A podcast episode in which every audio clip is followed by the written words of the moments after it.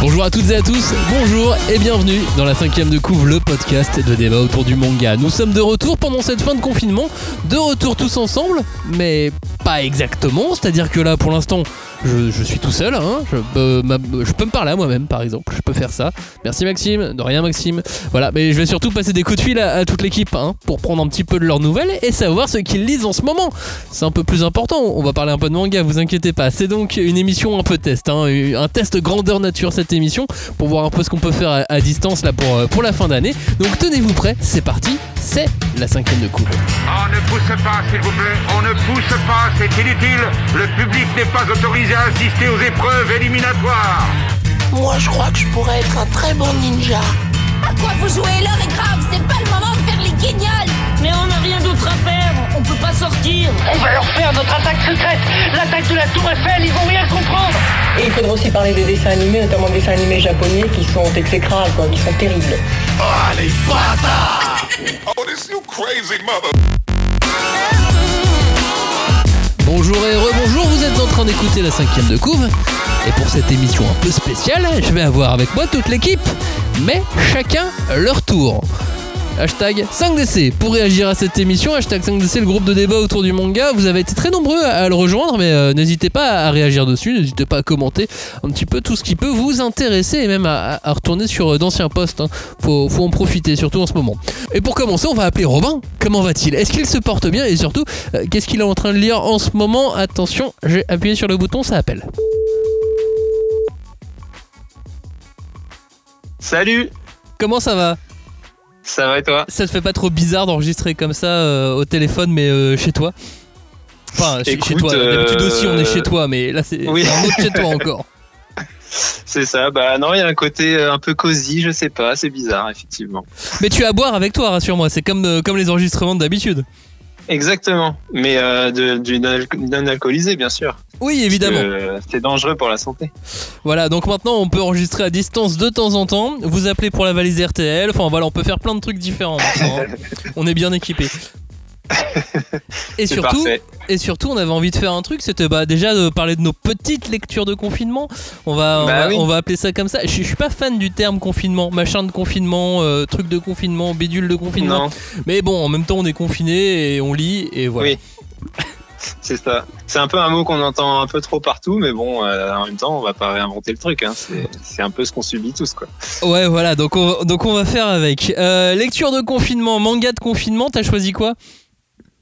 Et ben moi, j'ai choisi Earth Gear de euh, Tsuyoshi Takaki. Ah oui, un manga tout récent, récent. Exactement, parce que euh, nous en hein. avons déjà parlé. Bah, nous en avons déjà parlé, je suis d'accord. Mais en fait, euh, j'ai appris que du coup, l'auteur avait, ayant eu des soucis de santé, avait fait une petite pause, mais que là, ça va mieux. Donc du coup, je me dis, la série va peut-être reprendre. Donc c'est le moment pour moi de m'y mettre et de lire un petit peu ce qui est déjà sorti. Quoi. Et on est à, on est à trois tomes en France. On est à trois tomes, effectivement. J'ai lu les trois, j'ai fini le troisième tome il y a quelques jours. Ok, donc pour euh, les auditeurs pas très fidèles, euh, puisqu'on en a déjà parlé plusieurs fois, euh, de quoi parle Earth Gear? Euh, Earth Gear, alors c'est, euh, on est dans un monde où, euh, où l'humanité a créé des robots euh, très intelligents et en fait, euh, euh, suite à des guerres successives, les humains ont disparu de la surface de la planète et il reste plus que des robots qui habitent sur Terre, enfin à notre connaissance en tout cas, si ce n'est une seule humaine qui s'appelle Roux et qui est donc élevée par son robot père adoptif qui s'appelle Z et qui va faire la rencontre d'un autre robot qui s'appelle Chrome. Et ensemble, ils vont vivre un tas d'aventures quoi. Quand, quand t'as commencé par robot père adoptif, tout de suite j'ai- pensé à Harale et son robot pervers, enfin et son créateur pervers. ouais. Ah ouais, parce que moi, je pensais robot père adoptif, mais alors dans l'autre sens, et je pensais plus à Gun, tu vois. Ok, donc est-ce qu'il y a un peu de Gun et un peu de Dr Slump mélangé dans Earth Gear? Ah ouais, alors moi, j'aurais dit, euh, si je devais résumer, j'aurais dit c'est quand Isaac Asimov rencontre Yukito Kishiro, mais euh, à, à la limite, avec un petit peu de Dr. Slump en, en saupoudrage, ça rend bien aussi. Non, il n'y a pas énormément de vannes dedans. Non, mais il y a un petit côté un peu plus léger que Gun, quand même. quoi. Et par rapport à. Parce qu'on est obligé de comparer en fait par rapport à Black Torch? Eh ben alors moi, euh, je t'avoue que euh, j'avais adoré Black Torch, hein, mais euh, moi je suis plus familier et plus amateur des, univers SF. Donc en fait, moi je suis ravi que, finalement Black Torch se soit arrêté pour que l'auteur fasse Gear, parce que j'avoue que le voir avec toute sa maîtrise, ses cadrages, ses, dessins et tout, super stylé dans un monde de SF avec des robots et des combats de robots, moi je suis hyper client quoi. Et euh, on a moins ce côté, comment dire, ce côté Neketsu qu'on pouvait avoir dans Black Torch? Ouais, alors peut-être un peu moins parce qu'en fait le, le, le comment dire l'intrigue se, noue autour d'un duo quoi qui est Chrome et, euh, et Roux et c'est vrai que le, le, combattant là où dans Black Torch bah, on était dans un truc Neketsu parce que le héros c'est un combattant. Là Roux c'est pas vraiment une combattante en fait. Elle elle va elle va avoir une quête qui est mine de rien une quête assez Neketsu puisqu'en fait elle va devoir partir en quête de son père puisqu'en fait Z, bon on spoil un petit peu, mais en gros Z, euh, suite à l'attaque d'un robot euh, méchant euh, qu'on appelle Insane dans l'univers, s'est retrouvé détruit, mais il reste sa, son espèce de comment dire de sauvegarde quoi, comme son âme, et du coup en fait la quête de Roux ça va être de, de trouver une enveloppe pour remettre la carte mémoire, enfin la carte mère de Z quoi. Donc en fait elle part un peu en quête de son père, pour retrouver son père. Qui n'est pas vraiment mort, mais qui n'est plus là. Voilà, exactement. Donc c'est assez euh, shonen en fait.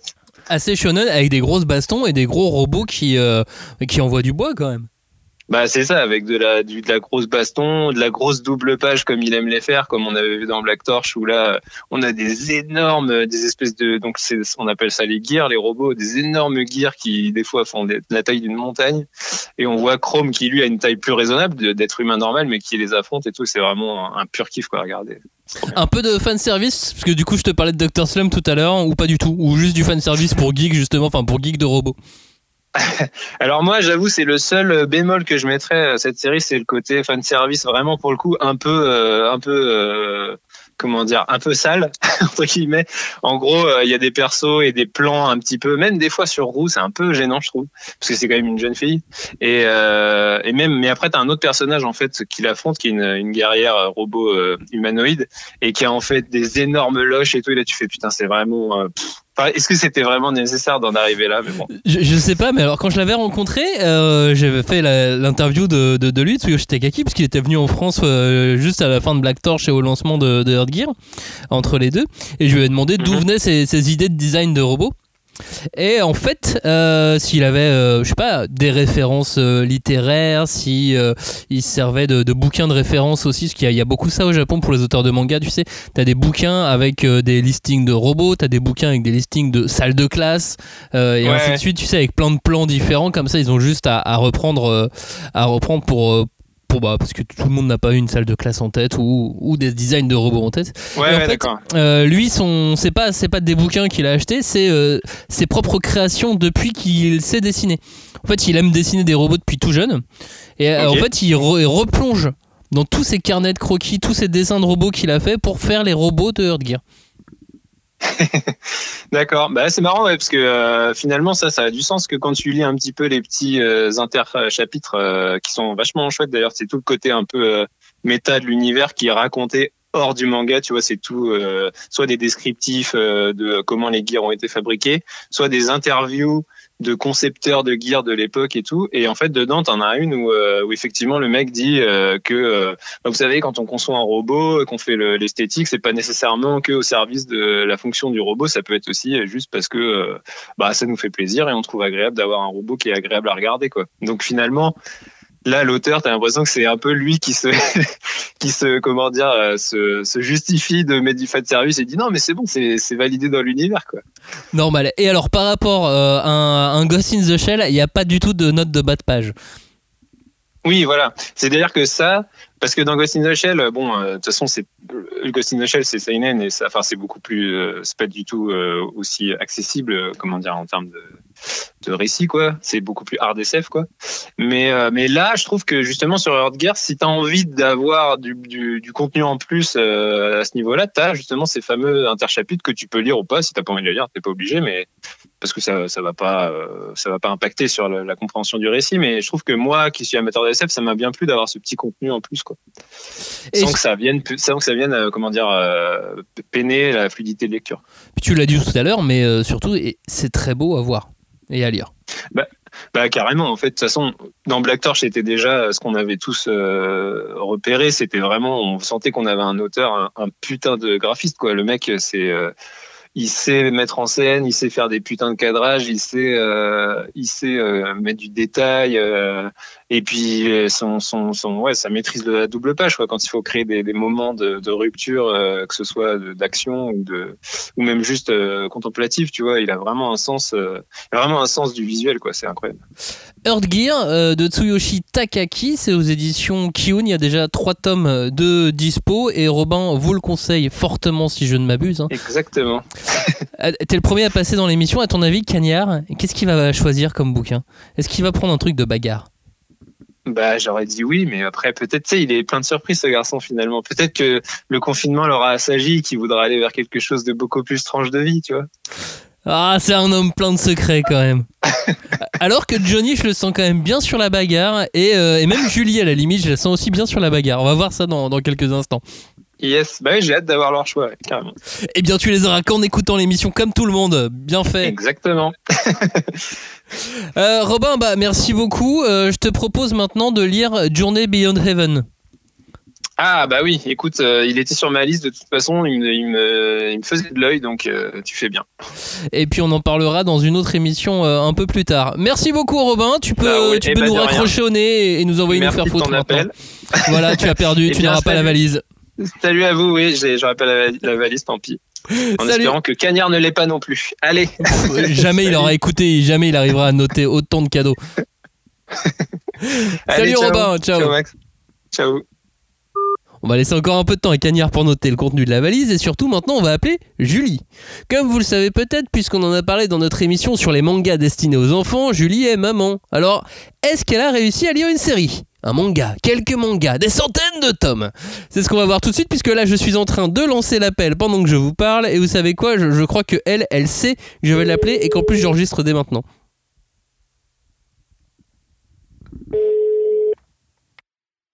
Salut Salut, comment ça va?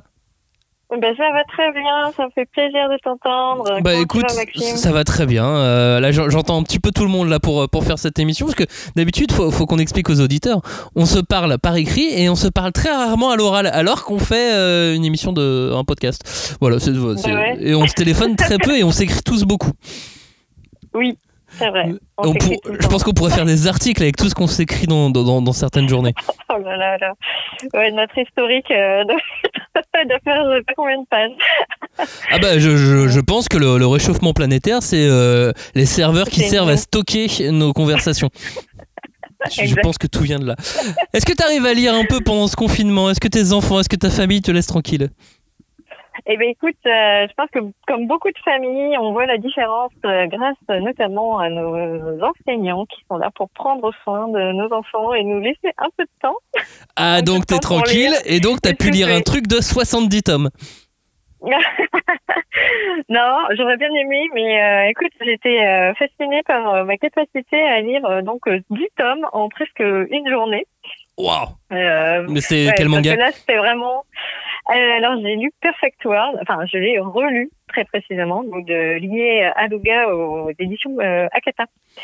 Et tu t'es tapé les Et- 10 tomes dans quasiment une journée? Bah, écoute, C'est même, c'est même plus du page turner à ce niveau-là. ouais, je sais pas.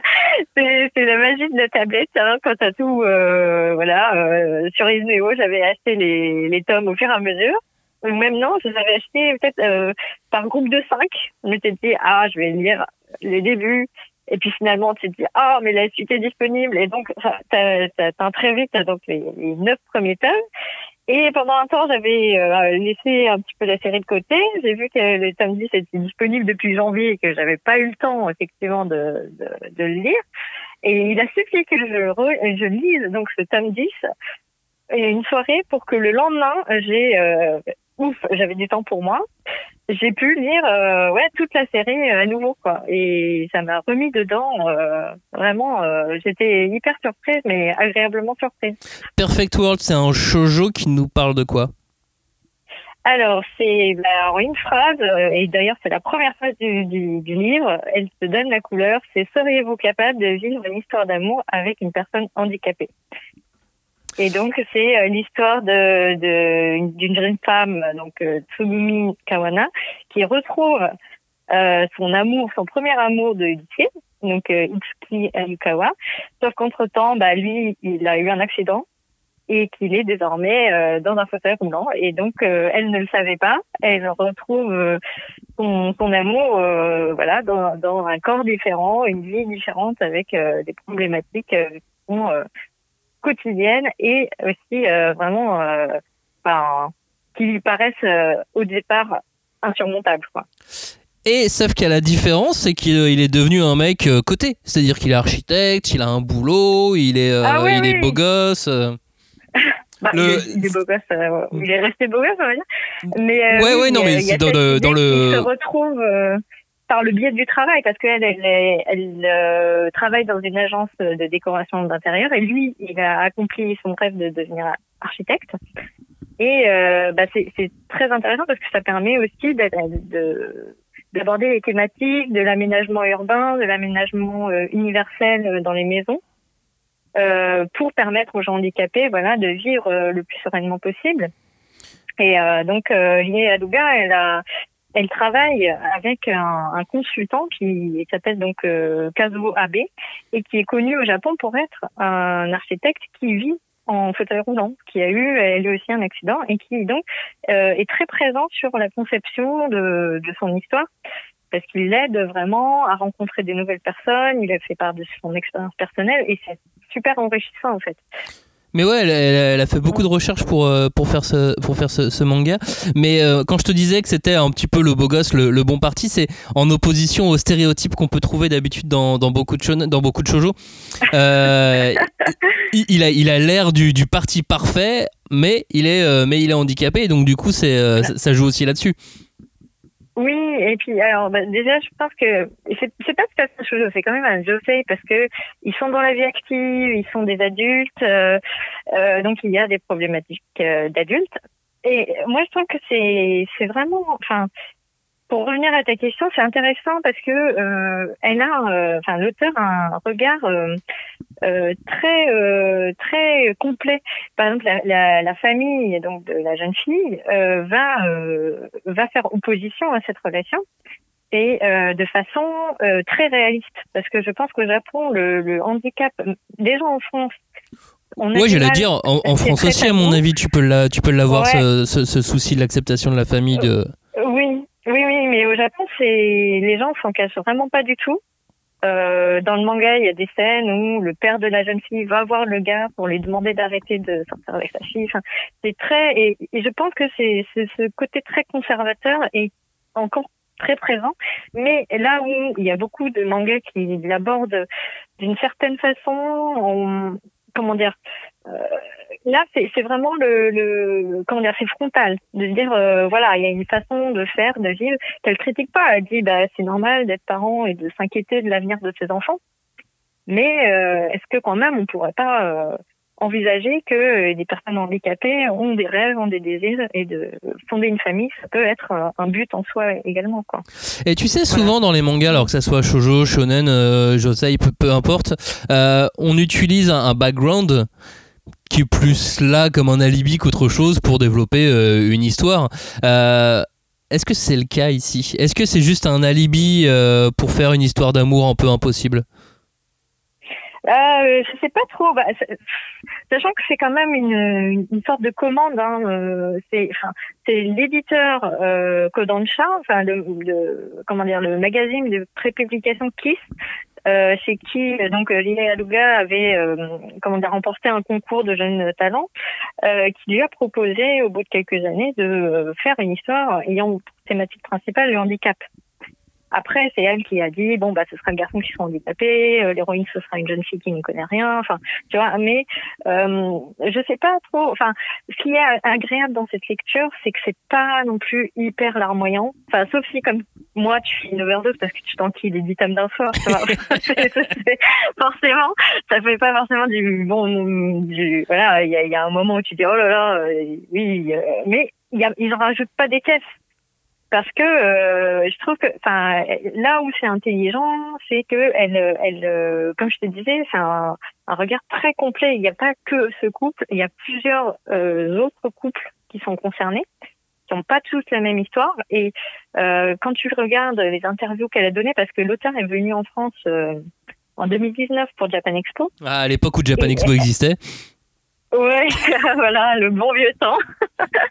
Mais en tout cas, elle était très. euh, Enfin, je trouvais que c'était intéressant parce qu'elle elle met en avant le fait qu'elle veut donner la parole aux, aux handicapés et pas du tout euh, donner son point de vue. Enfin, c'est c'est vraiment euh, intéressant de voir que, ouais, comme tu disais, elle est hyper documentée, que euh, tu tu sens qu'elle est bien encadrée, euh, encadrée aussi. Que Et- voilà, et elle a cherché des référents, des consultants. enfin, Ouais, elle a pris ça vraiment, vraiment au sérieux, quoi. Elle l'a pas pris par-dessus la jambe Ah, ah, bah oui, le background et euh, elle a décidé que euh, bah, ça allait faire partie intégrante de, de son bouquin, mais de manière, euh, de manière sérieuse et rigoureuse, quoi. Ah oui, oui, oui. Et c'est quelqu'un qui est très humble aussi. Enfin, enfin, quand tu vois les, quand tu lis les interviews et la façon dont elle aborde son travail, c'est aussi très, très, très, euh, enfin, ouais, des- bah, j'ai encore dit euh, le même, je vais dire le même mot, mais c'est intéressant parce que tu vois ça, comment elle a décidé de travailler et d'aborder un, un sujet comme ça, parce que elle, elle, elle le dit elle-même, elle veut pas non plus que ça soit euh, larmoyant et trop dramatique, elle veut que ça, ça reste une lecture divertissante. Perfect World, c'est aux éditions Akata, c'est signé Ria Aruga et ça fait euh, 10 tomes, hein, c'est ça? Oui, et le tome 10, euh, le tome 11, pardon, va sortir euh, en décembre. Et euh, je l'attends avec impatience.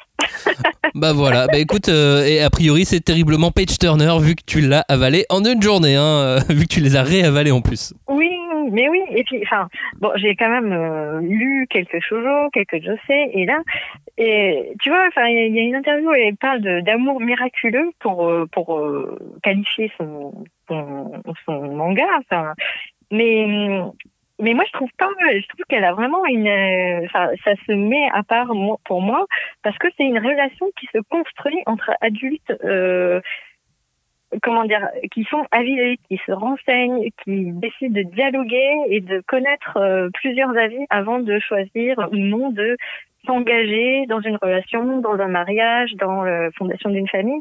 Et euh, c'est quand même euh, rare.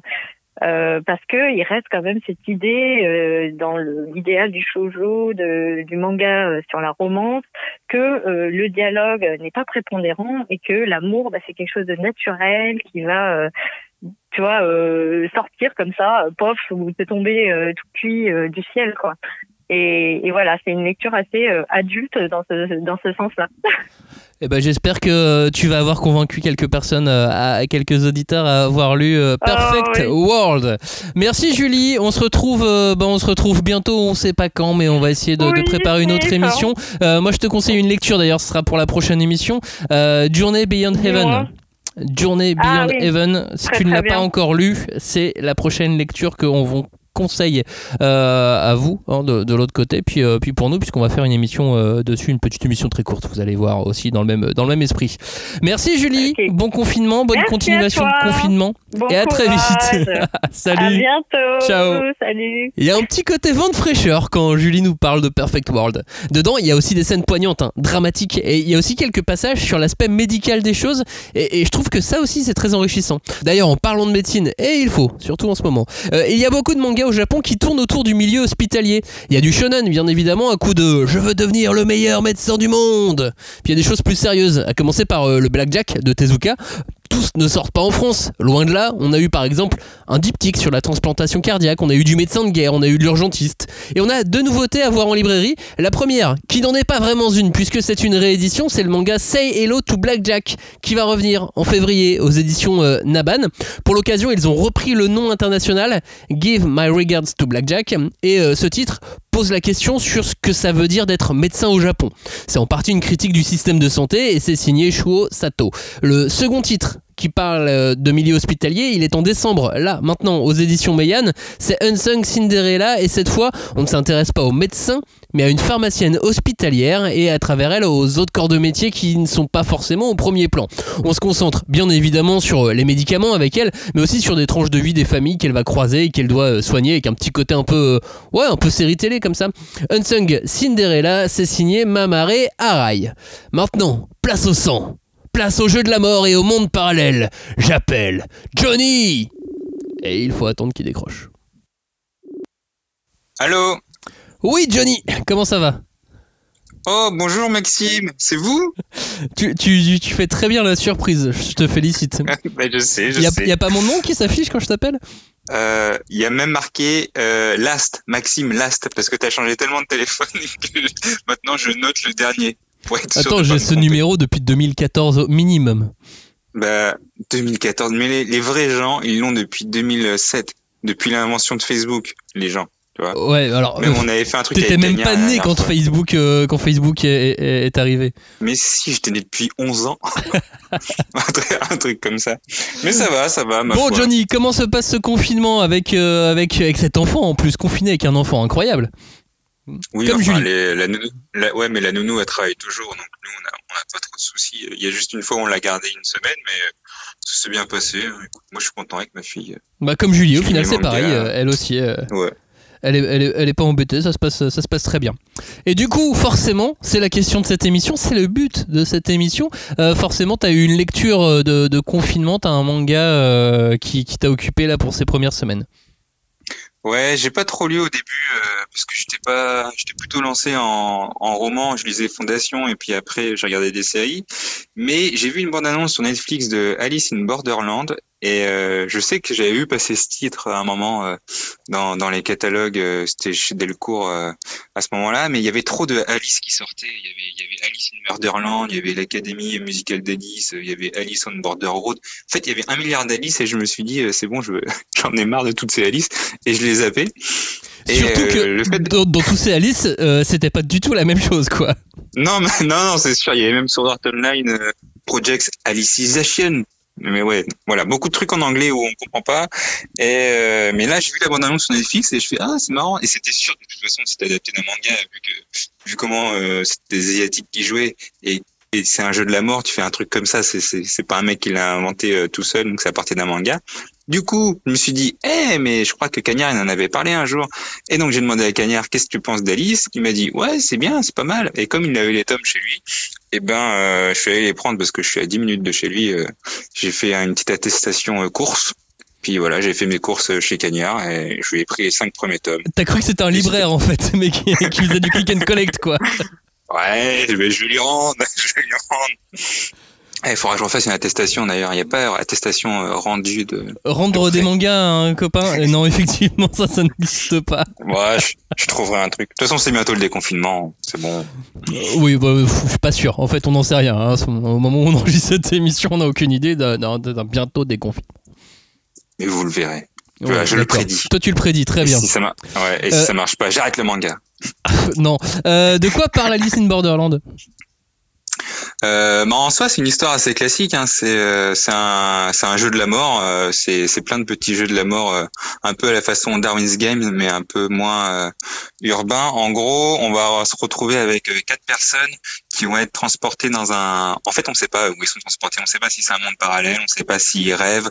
On ne sait pas si c'est. En tout cas, ça ressemble à un monde post-apocalyptique, genre euh, six mois, un an dans le futur, parce que c'est c'est ce qu'ils disent dès le départ, vu qu'il y a plein de poussière un peu partout et au vu des choses périmées dans les magasins, ils disent, disent que c'est maximum un an. Et en gros, on va, on va suivre quatre amis qui, qui vont se retrouver à faire des jeux de la mort euh, pour survivre.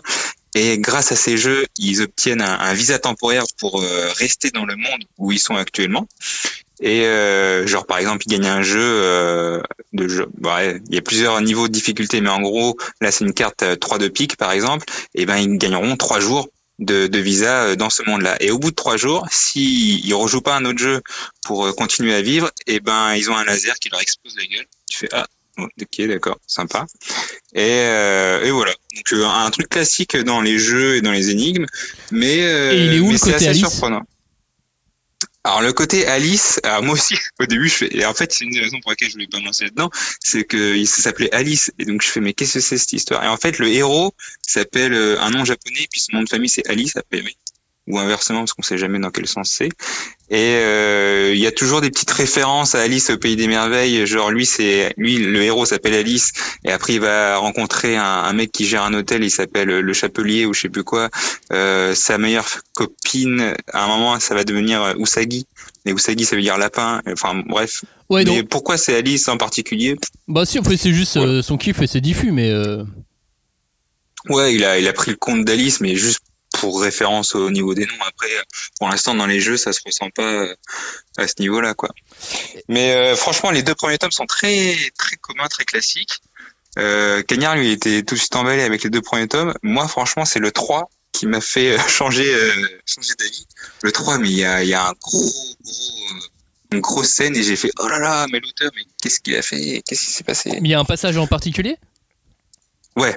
Enfin, je peux pas le dire parce que ça spoil trop et c'est. euh, Mais pour moi, enfin, je, m'attendais pas à ça. J'avais l'impression que que l'auteur a, a changer du tout au tout, mais tu t'y attends pas. Tu fais, euh, ça change toute la trame du manga parce qu'au début, tu suis un truc classique, euh, les potes et tout, euh, très bien, ils essaient de survivre, on va s'entraider. T'as le petit rigolo, t'as le mec super fort physiquement, t'as l'autre qui réfléchit, qui a plus ou moins un pouvoir de déduction et d'observation de ouf, et t'as une femme qui ramasse au, au coin de la rue et qui, qui les aide pour telle ou telle chose. Donc chacun a plus ou moins son poids fort et, euh, et tout va changer au tome 3 où euh, voilà. Ok, Ça mais euh, toi en plus t'es un gros fan de, de jeux de la mort, c'est euh, t'es à Ouais, fond sur bien, Darwin's moi. Game euh, t'es à fond Ouais. sur Judge. euh. T'as lu le nouveau le nouveau titre de, de cet auteur qui avait fait Judge et Dopt? Non, ah oui, c'est quoi déjà là le nouveau titre? C'est il avait fait Judge Dobbs, Secret et là il fait Dead Company. l'Académie. Dead Company, voilà, c'est ça. Mais c'est encore avec des lapins. Non, j'ai pas encore lu.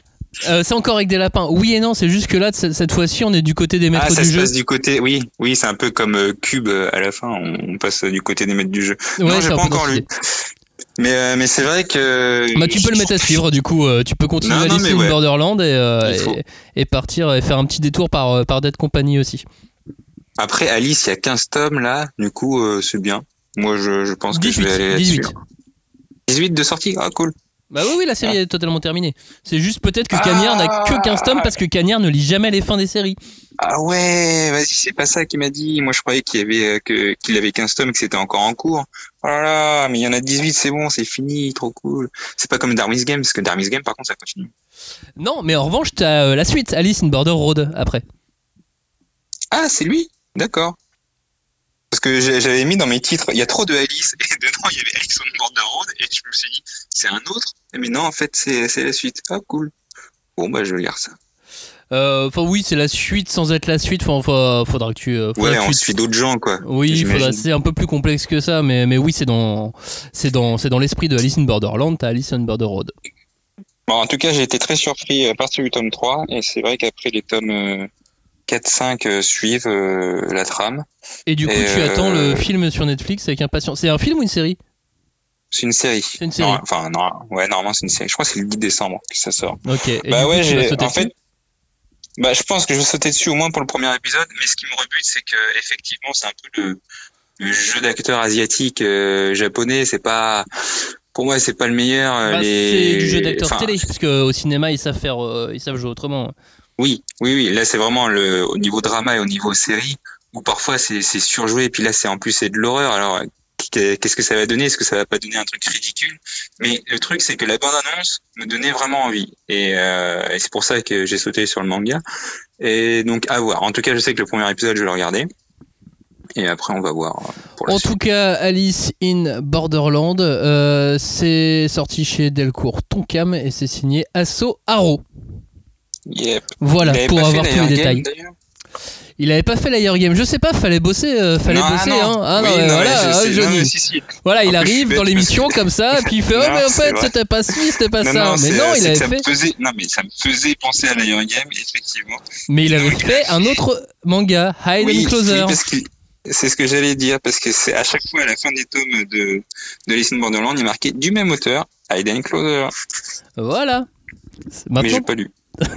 bah tu regarderas, c'était marrant. Je me souviens à l'époque quand c'était sorti, c'était sorti il y a plus de 10 ans, ça je pense. Euh, euh, Ouais. Closer, euh, c'était mignon, ça mangeait pas de pain, tu vois, c'était terminé euh, assez vite, mais c'était sympathique.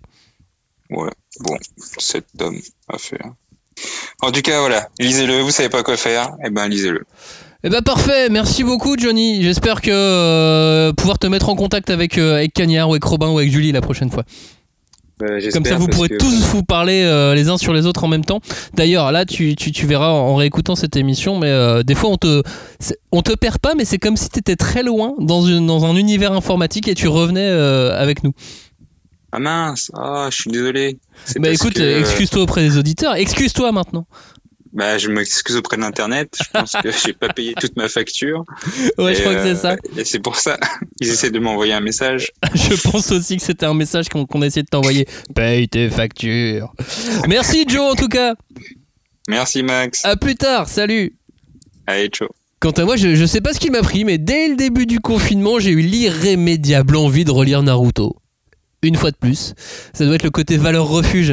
Vous savez, dans une période un peu nouvelle, un peu étrange comme ce confinement, ah, il a fallu que je me réfugie vers quelque chose qui me rassurait peut-être. Je sais pas. En tout cas, Naruto c'est toujours aussi bien et euh, dès le début. Mais là, je ne vous apprends rien. Sinon, j'ai continué pas mal de séries lancées cette année et dont on avait parlé ces derniers mois. Il y a eu Iruma, l'école des sorciers, déjà trois tomes, toujours aussi marrant. Il y a eu euh, Hitman dans les coulisses du manga avec un rebondissement dès le début du tome 2 qui change un petit peu ce qu'on a pu dire dans l'émission où on en parlait.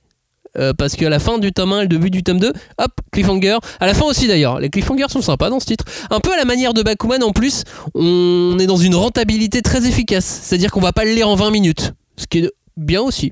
Sinon, ces dernières semaines, il y a une série télé qui a défrayé la chronique par son succès et sa qualité. C'est le jeu de la dame, The Queen Gambit sur euh, Netflix.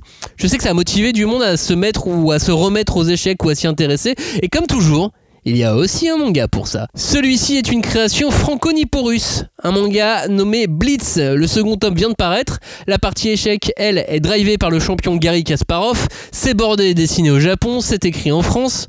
Peut-être à Monaco aussi parfois. Bref, euh, c'est toujours sympa de pouvoir prolonger une expérience. En revanche, là, attention, on est sur une cible shonen. Et je vous redonne le nom, ça s'appelle Blitz. Maintenant, appelons Cagnard. On a plusieurs questions pour lui. Est-ce qu'il va avoir le contenu de la valise Ou encore, est-ce qu'il va nous parler de bagarre? Le suspense est à son comble. Et alors, comme euh, pour mes trois camarades précédents, je, je me demande comment euh, Cagnard va décrocher. Est-ce qu'il va faire euh, Allô? Est-ce qu'il va faire une petite voix? Je sais pas. Ouais, allô? Cagnard, comment ça va? Je, je me suis dit, ça se trouve, il va me, il va me ghoster, il va même pas, même pas décrocher. Mais non, c'est bon, t'as décroché, Ah. t'es là. J'avoue, ça aurait été possible. Ça aurait été possible que je ghost. Ou alors on s'est dit que t'allais Ouais. faire des avec Robin euh, tout à l'heure en, en début d'émission pour nos auditeurs qui, qui écoutent, on s'est dit que t'allais peut-être faire un canular ou alors euh, essayer de jouer la valise RTL ou un truc comme ça, tu vois. Essayer de jouer la valise. Et comment il va ce Robin? Euh, Robin va bien, Robin a Earth Gear de, de Tsuyoshi Takaki, donc il, il va très bien. Alors ça les auditeurs l'ont déjà entendu, donc si tu veux, là t'es en train de demander des, des nouvelles de Robin, alors qu'eux ils en ont déjà. Bah oui, mais ça fait longtemps que j'ai pas parlé avec Robin. Eh bah écoute, prends ton téléphone, hein, tente à son numéro. Oui, mais non, je vais le ghoster. Alors, Robin euh, a dit que tu allais probablement choisir un, un manga de bagarre pour euh, en parler dans cette émission. Est-ce que pendant le confinement, tu as lu de la bagarre? Euh, pendant le confinement, j'ai lu de la bagarre, euh, mais pas que. Je vais euh, squeezer sur euh, ce que j'ai pu lire en comics, en BD et compagnie. En termes de manga, en tout cas, euh, j'ai lu de la bagarre. Mais genre, quelle bagarre? Alors euh, là, pendant le confinement, je me suis mis un petit défi. Il y a une série que j'avais suivie euh, au moment du lancement, qui s'appelle euh, Moonlight Act. Et j'avoue qu'à l'époque euh, de la sortie, j'avais pas du tout été convaincu par euh, par cette série. Moi, j'adore l'univers des contes, donc forcément, je suis allé vers cette série.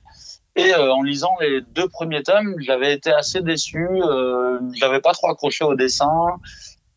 Et euh, même l'histoire, il y avait des contes japonais dedans, du coup des contes que je connaissais moins. Enfin, j'ai- pas trop adhéré. Et sauf que ça fait des années que je vois passer euh, sur Twitter euh, des gens qui parlent de Moonlight Act en disant que c'était une série de ouf et compagnie. Donc je me suis dit, c'est quoi, c'est le confinement, t'as du temps, mets-toi sérieusement à Moonlight Act. Donc, j'ai repris la lecture de Moonlight Act. Parce que c'est sorti il y a genre, euh, il y a genre, non, il y a 10 ans en fait. C'est sorti en 2010 en France, Exactement. euh, Moonlight Act, le, le, le tome 1. Donc pendant 10 ans, t'as vu des gens en train d'essayer de forcer sur les réseaux sociaux, en train de dire, mais si, je vous assure que c'est bien. Il y, avait même Ouais. des tomes qui étaient devenus introuvables à une époque, euh, qui ont été réimprimés là récemment. Et c'était ça le truc qui me qui m'intriguait depuis euh, depuis un moment parce que déjà le pote qui m'avait fait lire Moonlight Act à l'époque lui avait suivi et continuait à me dire que c'était génial. Donc euh, moi j'étais là euh, oui oui oui lo lo euh, calme-toi et en plus tous ces messages que je voyais sur Twitter enfin quand lis tous ces messages il y avait pas une vague non plus tu vois mais il y avait des gens qui étaient vraiment à fond dans la série. Donc je me suis dit il y a quelque chose autant utiliser le, le, temps du confinement pour revenir sur une série que j'avais un petit peu oubliée.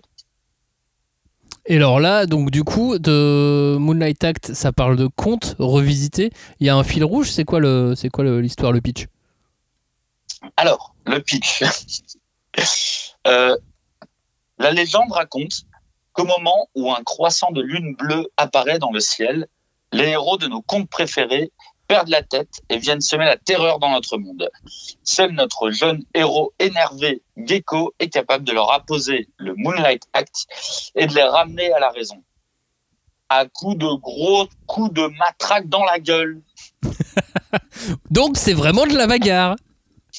Donc c'est de la bagarre parce que j'ai bien aimé ce côté pitch un peu euh, un peu merveilleux, tu vois genre euh, les personnages de conte et compagnie sauf que très rapidement tu t'aperçois que les persos de conte pètent un câble viennent dans le monde des lecteurs dans, dans, dans, dans notre réalité en gros et foutent la merde et le seul moyen de les ramener à la raison c'est de leur mettre un gros coup de matraque. J'ai trouvé que c'était euh, tout à fait à propos euh, à notre époque. Et genre, Euh, t'as quoi comme personnage de conte connu euh, là dans les, dans les premiers tomes? Dans le premier tome, t'as euh, la princesse au bol pour euh, les, les, les contes japonais, t'as euh, les trois petits cochons, t'as euh, Pinocchio, euh, le petit chaperon rouge aussi est là. Et c'est quoi quand il pète un câble alors?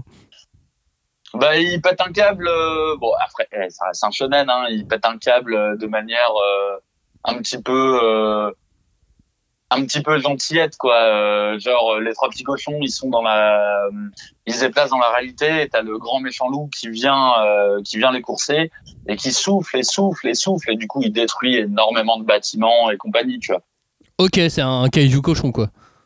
Voilà après t'as des persos comme le petit chaperon rouge euh, qui deviennent euh, qui pètent un câble et qui deviennent hyper badass euh, qui euh, qui sont là à tout niquer autour d'eux tu vois euh, Cendrillon Cendrillon ça devient une championne de, de tuning Ok, alors trois petits cochons, Pinocchio, Cendrillon, euh, c'est les mêmes personnages que, que dans Fable, le, le comics, non?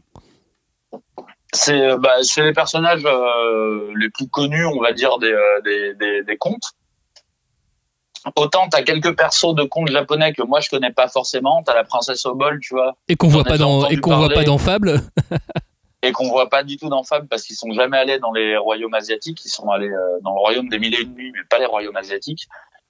Et du coup, euh, voilà, t'as des t'as des persos que tu connais pas, comme euh, tu sais euh, le conte de la princesse Kaguya, je le connaissais pas.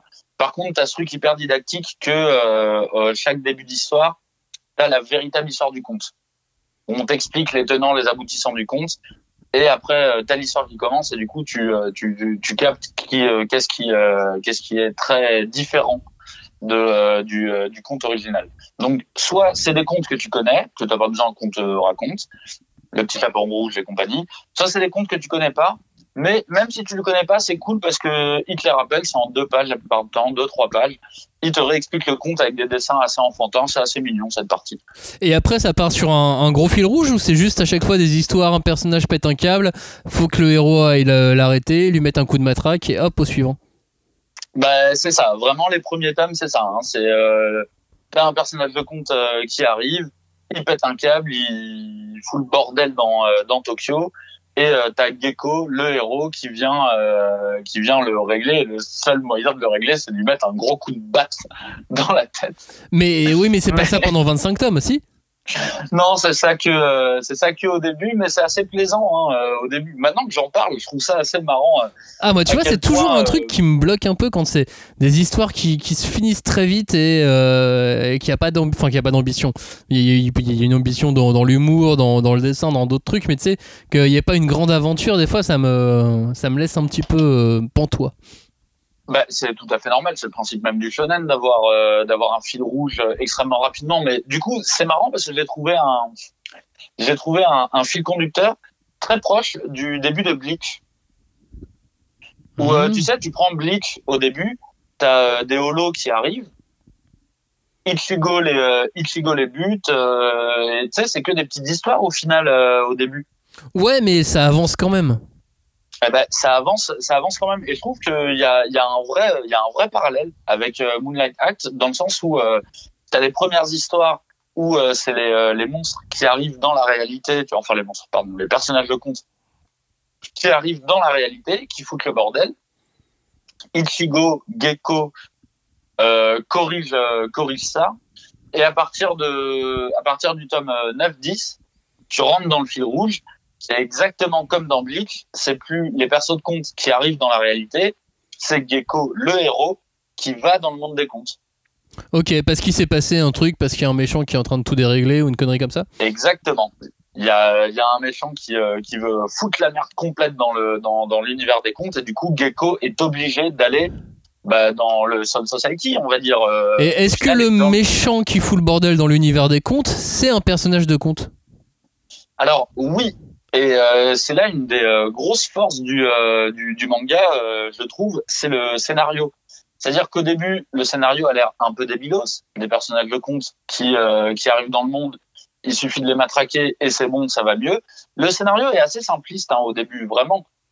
Et dès que tu arrives dans, euh, dans, ce, dans le premier vrai gros arc, on va dire, eh ben, le perso qui est derrière cette machination, je vais essayer de pas donner les tenants et les aboutissants de, ce premier gros cycle, eh ben, en fait, c'est un putain de scénario qui est très bien écrit.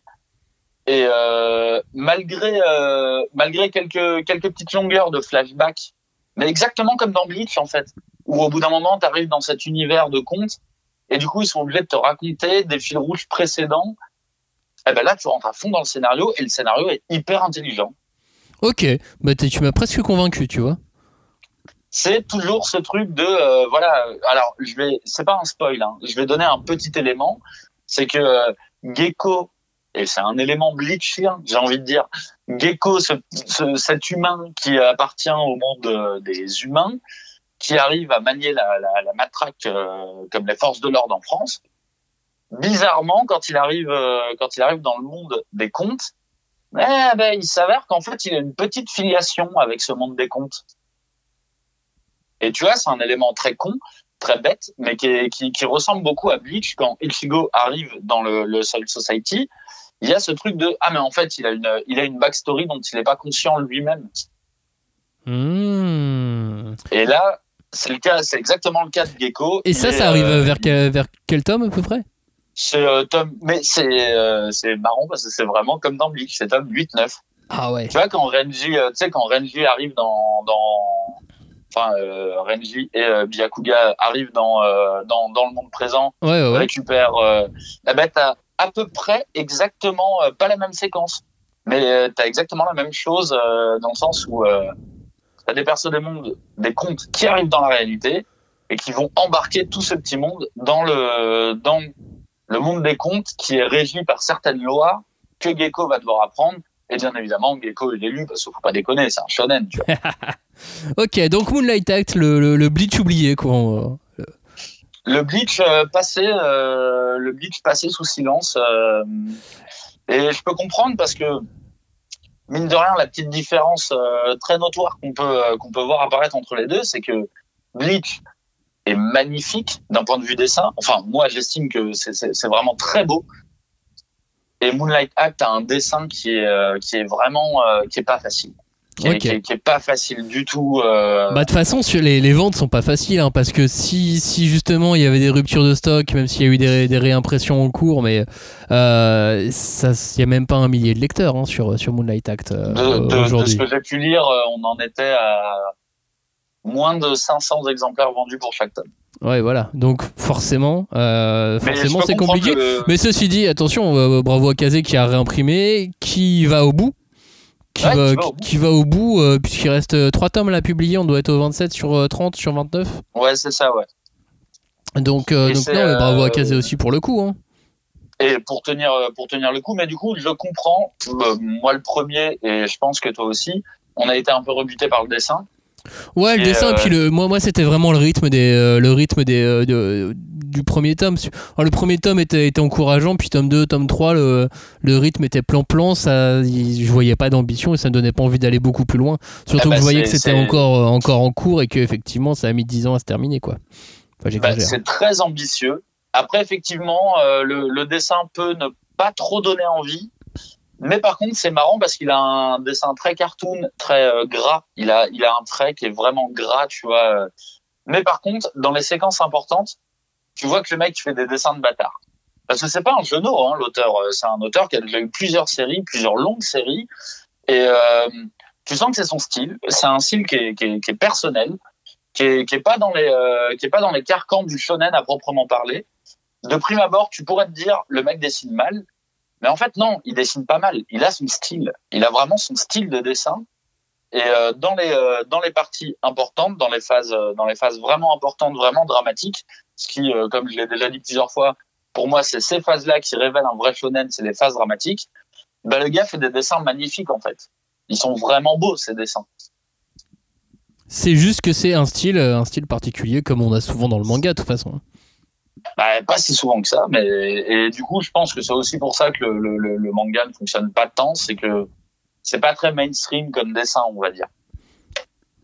Bien, on note Moonlight Act. Ça, c'est le, le choix de Cagnard sur, euh, sur ce confinement.